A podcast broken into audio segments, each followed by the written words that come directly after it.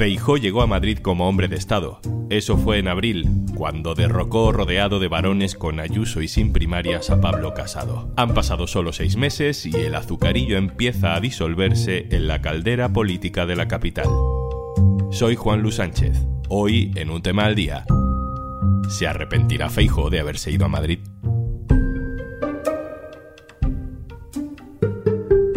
una cosa antes de empezar. Hola, soy Juanjo de Podimo. Me asomo por aquí para recordarte que por ser oyente de Un tema al día, tienes 60 días gratis de Podimo para escuchar miles de podcasts y audiolibros entrando en podimo.es barra al día.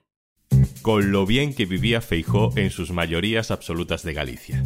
El eterno varón gallego llegó con 60 años a la presidencia del PP, impulsado por un trampolín madrileño, los medios de la derecha e Isabel Díaz Ayuso. Ahora que está en el aire, Feijó quería hacer alguna pirueta para cumplir con su perfil de gestor, de hombre de Estado. Y desde abajo los mismos que le pusieron el trampolín para asaltar le han dicho cuidado, que te quitamos el agua de la piscina. ¿Quién es ahora Alberto Núñez Feijó? Es complicado responder a esa pregunta porque en un solo día el presidente del PP hizo algo que ha transformado su perfil político y puede que le marque para siempre. El jueves pasado por la mañana, Feijó era el hombre de Estado que por fin iba a cerrar el acuerdo para renovar el Poder Judicial. ¿Podemos llegar a un acuerdo? Sí. Si el gobierno quiere llegar a un acuerdo, llegamos a un acuerdo. Pero por la tarde de ese mismo jueves pasó algo, y Feijó rompió la negociación en el último minuto. Y el Feijó hombre de Estado, de acuerdos, de moderación, de pronto empieza a decir que no pactará nada con este PSOE. Sé que los ciudadanos añoran acuerdos y pactos de Estado. Yo también, créanme. Y estoy seguro de que llegarán con este PP y con otro PSOE. ¿A quién nos recuerda eso de que con este PSOE no se pacta? Lamentablemente, con este Partido Socialista y con sus aliados, el Partido Popular tiene muy difícil pactar. ¿Es Feijóo ya como Pablo Casado? ¿Terminará como él? ¿Es hombre de Estado o nunca lo fue? ¿Está acostumbrado a estas arenas movedizas? ¿Le merecerá la pena? José Precedo, director adjunto del diario.es. Hola. ¿Qué tal? Vamos al incidente de ese jueves. ¿Qué cambia, qué pasa ese día para que Feijó se transforme en apenas 24 horas? Pues básicamente el jueves lo único que cambia es la presión de un sector del PP y sus medios satélites que se hace más virulenta. Los Santos arranca su programa de la mañana diciendo a Feijó que no se le trajo a Madrid para esto, lo dice de forma literal. El Partido Popular aguanta porque aguantó Ayuso. Y parece que Feijó no lo ha entendido.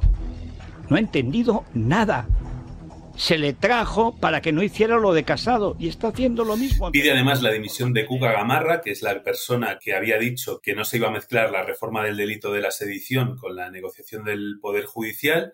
El mundo sale con una portada y un editorial también muy explícito contra el pacto con Sánchez. Hay que tener en cuenta el contexto. Hay un sector de la prensa de derechas que cree que Sánchez es un presidente ilegítimo y desde ese punto de vista para ellos es absolutamente inconcebible que se pacte nada con ellos.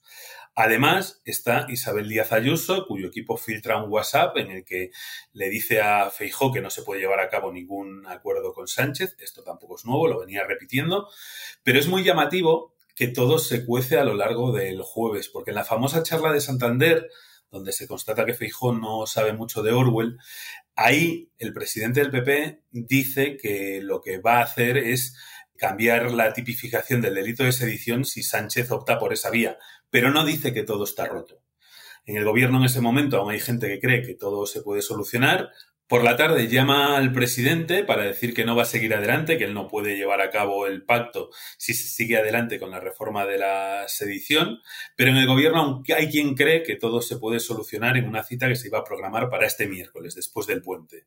Pasan unos minutos, el PP lanza un comunicado diciendo que todo está roto y alega ese motivo, el de la reforma de la sedición, que por lo demás tampoco está acordada, porque de momento el gobierno no tiene mayoría para hacerlo. Hablas del poder mediático, de la influencia sobre ese poder mediático que tiene Ayuso, pero mm, Feijó depende tanto de un periódico, un locutor y una presidenta autonómica, no tiene a todo el partido a su alrededor, ¿qué pasa con el resto de varones? El PP es un partido muy grande, pero Madrid es una burbuja muy pequeña. Y está el antecedente último que se llevó por delante a Casado, pesa la suma de todo eso y Feijó lo sabe porque estuvo junto a otros varones del partido en aquella operación para sacar de delante al presidente del PP. En Galicia no hacía tanto caso a esos editoriales y portadas, pero Madrid, como ha contado algunos de sus íntimos, ahora es, es, otra cosa. Y los Santos y Vox no solo son importantes por lo que influyen en un sector del PP, también por lo que hacen en Vox. Y no habría que olvidar que el plan de Feijó pasa por traer de vuelta a casa a los votantes de la derecha que se fueron con Abascal. En ese contexto, esos medios de comunicación son muy importantes para que Feijó pueda llegar a la Moncloa.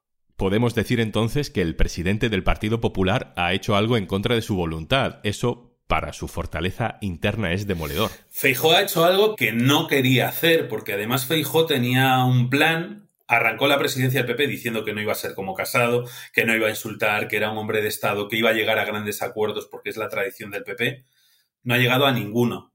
Y estaba a punto de cerrar uno muy importante que además implica cumplir la Constitución. Es muy difícil presentarse como un hombre de Estado si no cumples la Constitución y renovas los órganos de, gobierno de los jueces. Al final, ese jueves, después de toda la presión que venía de días anteriores, Feijó se bajó de ese acuerdo. Y todos sabíamos, porque había incluso fechas más o menos pactadas entre el PP y Moncloa, que el acuerdo estaba cerrado y que solo faltaba presentarse.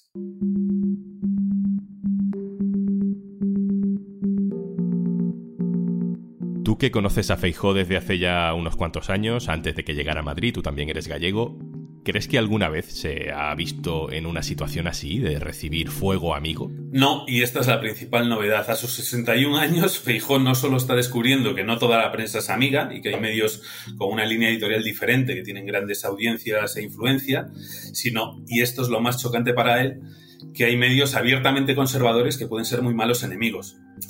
Él esto lo ha comentado estos días a algunos colaboradores cercanos, que no se esperaba tanta hostilidad, que después de la gran acogida que tuvo su proclamación como presidente, que desató prácticamente la unanimidad en todos los medios de la derecha, eh, ahora suceda esto. Por primera vez esta semana le han dicho directamente que no le van a tolerar los pactos con el gobierno y que no se le trajo a Galicia para estos, que la frase es bastante fuerte y la ha dicho de manera literal Federico Jiménez Los Santos al presidente del PP. Esto en la prensa conservadora de Galicia, desde luego, eh, que es aplastante mayoría, era impensable y no ha sido, desde luego, frecuente en un idilio de más de 12 años con esta prensa conservadora. ¿Y como presidente del partido no tiene herramientas para no sé, conseguir la afinidad de esos terminales de poder? Es que ese es otro problema que tiene. A la primera que ha llevado la contraria las tesis de Ayuso y de una parte de la prensa madrileña, que las defienden porque creen en ellas, no solo porque sea una cosa de Ayuso, pues Feijó ha visto lo que hay. Y para su lamento, hay algo que ha cambiado. Hasta ahora el dinero para la publicidad institucional, para encargar programas a productoras de medios de TVG y para los anuncios del Xacobeo lo tenía él desde la Junta. Pero ahora se ha encontrado con alguien en el PP que tiene aspiraciones claras y que maneja un presupuesto todavía mayor. Las cuentas que acaba de presentar Ayuso son de 25.000 millones de euros anuales, 100.000 a lo largo de una legislatura de cuatro años. Y ahí cabe pues un montón de partidas para acuerdos con todo tipo de prensa fin. Esto no es nuevo, lo probó ya Casado, que tenía todo el poder del partido según los estatutos, pero que perdió, o eso es lo que cuenta él ahora sus allegados, porque la llave de los medios que tanto condiciona la vida del PP la tenía Isabel Díaz Ayuso. José, mm, Feijo no es nuevo. Eh, sabe cómo funcionan los medios, cómo funciona la polémica, cómo funciona la vida interna de, de, los partidos. No ha solucionado nunca ninguna crisis como esta como para dar un volantazo tan a última hora. Esta es la pregunta. Todo el mundo dice si Feijó es como ahora se empieza a dibujar, por qué cuatro mayorías absolutas en Galicia y por qué ha tenido siempre esa imagen de gestor. Hay varios factores. Uno de ellos es que la oposición no ha dejado de matarse en Galicia desde que perdió el poder en 2009 y ha ido consumiendo líderes elección tras elección. El segundo es el control absoluto de los medios de comunicación que tiene Feijó y no hablamos solo de los, de los públicos, también de los principales privados. Pasó, por ejemplo, cuando las fotos del narcotraficante, las fotos que eran las pruebas de una larga relación de amistad con un alto cargo que era Feijó en la Consejería de Sanidad, hubo cuatro días de ruido mediático hasta que Feijó dijo se acabó la infamia, su gobierno repartió 700.000 euros de dinero público entre los medios de comunicación y toda aquella polémica empezó a desaparecer de los titulares. Feijó no es solo el control de los medios de comunicación, pero el poder de Feijó en Galicia no se entiende sin el control de los medios de comunicación.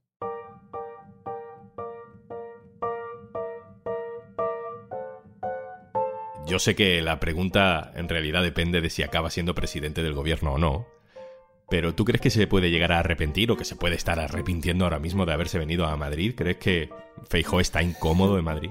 Habría que preguntárselo a él directamente, pero por lo que desliza su entorno, a gente que le trata, que tiene relación personal con él, lo está y mucho por todo este escenario nuevo que ha vivido a sus 61 años, porque considera que hizo un esfuerzo abandonando una vida de mayorías absolutas y tranquilidad en Galicia, porque si vamos incluso a lo personal, comparado con lo que tenía en Galicia, un chalet junto al mar, ni siquiera vivía ya en la residencia oficial de Santiago, Madrid puede parecer un sitio muy hostil, sobre todo cuando estás en una campaña de autopromoción con un montón de actos cada semana y cuando todos los focos te están apuntando a ti y por primera vez Feijó tiene una amenaza también a su derecha, que es la de Vox, y que en Galicia era una fuerza irrelevante, entre otras cosas porque tampoco salía mucho en los medios de allí. Y mirando un poco al futuro, Precedo, ¿cómo crees que queda el mapa de poder del Partido Popular? Porque mm, hasta ahora lo que teníamos era que Feijó había conseguido llegar al poder gracias a Ayuso, pero ni siquiera la había metido en la dirección nacional, con lo cual iba un poco por libre. Después de esto, está claro que la correlación de fuerzas cambia y que de nuevo la figura de Ayuso cobra poder. Es que Ayuso no se le va a combatir nunca con los estatutos del partido en la mano. Esto lo sabe bien Casado y lo debería aprender cualquier líder del PP. Ella opera con otra lógica ha conseguido salir como víctima de una comisión de casi 300.000 euros cobrada por su hermano y derivada de un contrato que dio de la Comunidad de Madrid. Este ejemplo creo que eh, simboliza bien cuál es su relación con la política y con algunos medios de comunicación. Ha logrado también presentarse con un montón de lagunas en su gestión como el antídoto contra Sánchez y en eso basa todo su liderazgo. No está muy claro que en dureza contra Sánchez Feijó vaya a poder competir con Ayuso y ella ya ha dicho que no va a revivir el debate nacional porque Madrid es España y, todo ese discurso que hace. A la primera de cambio, y esto es muy simbólico, sin tener puestos en la dirección nacional y aparentemente relegada, Ayuso y los medios de la derecha han impuesto su tesis sobre Feijó. José Precedo, muchísimas gracias. Gracias a ti. Y antes de marcharnos... 1, 2, 3, 4, 5, 6, 7... Así hasta 60. Disfruta de todos nuestros podcasts y audiolibros en podimo.es barra al día. 60 días gratis para que disfrutes de todos nuestros podcasts y audiolibros si te registras en www.podimo.es barra al día. 60 días gratis. Regístrate en podimo.es barra al día. Esto es un tema al día, el podcast del diario.es. Te puedes suscribir también a nuestra newsletter. Encontrarás el enlace en la descripción de este episodio. Este podcast lo producen Carmen Ibáñez, Marcos García Santonja e Izaskun Pérez. El montaje es de Pedro Nogales. Mañana, otro tema.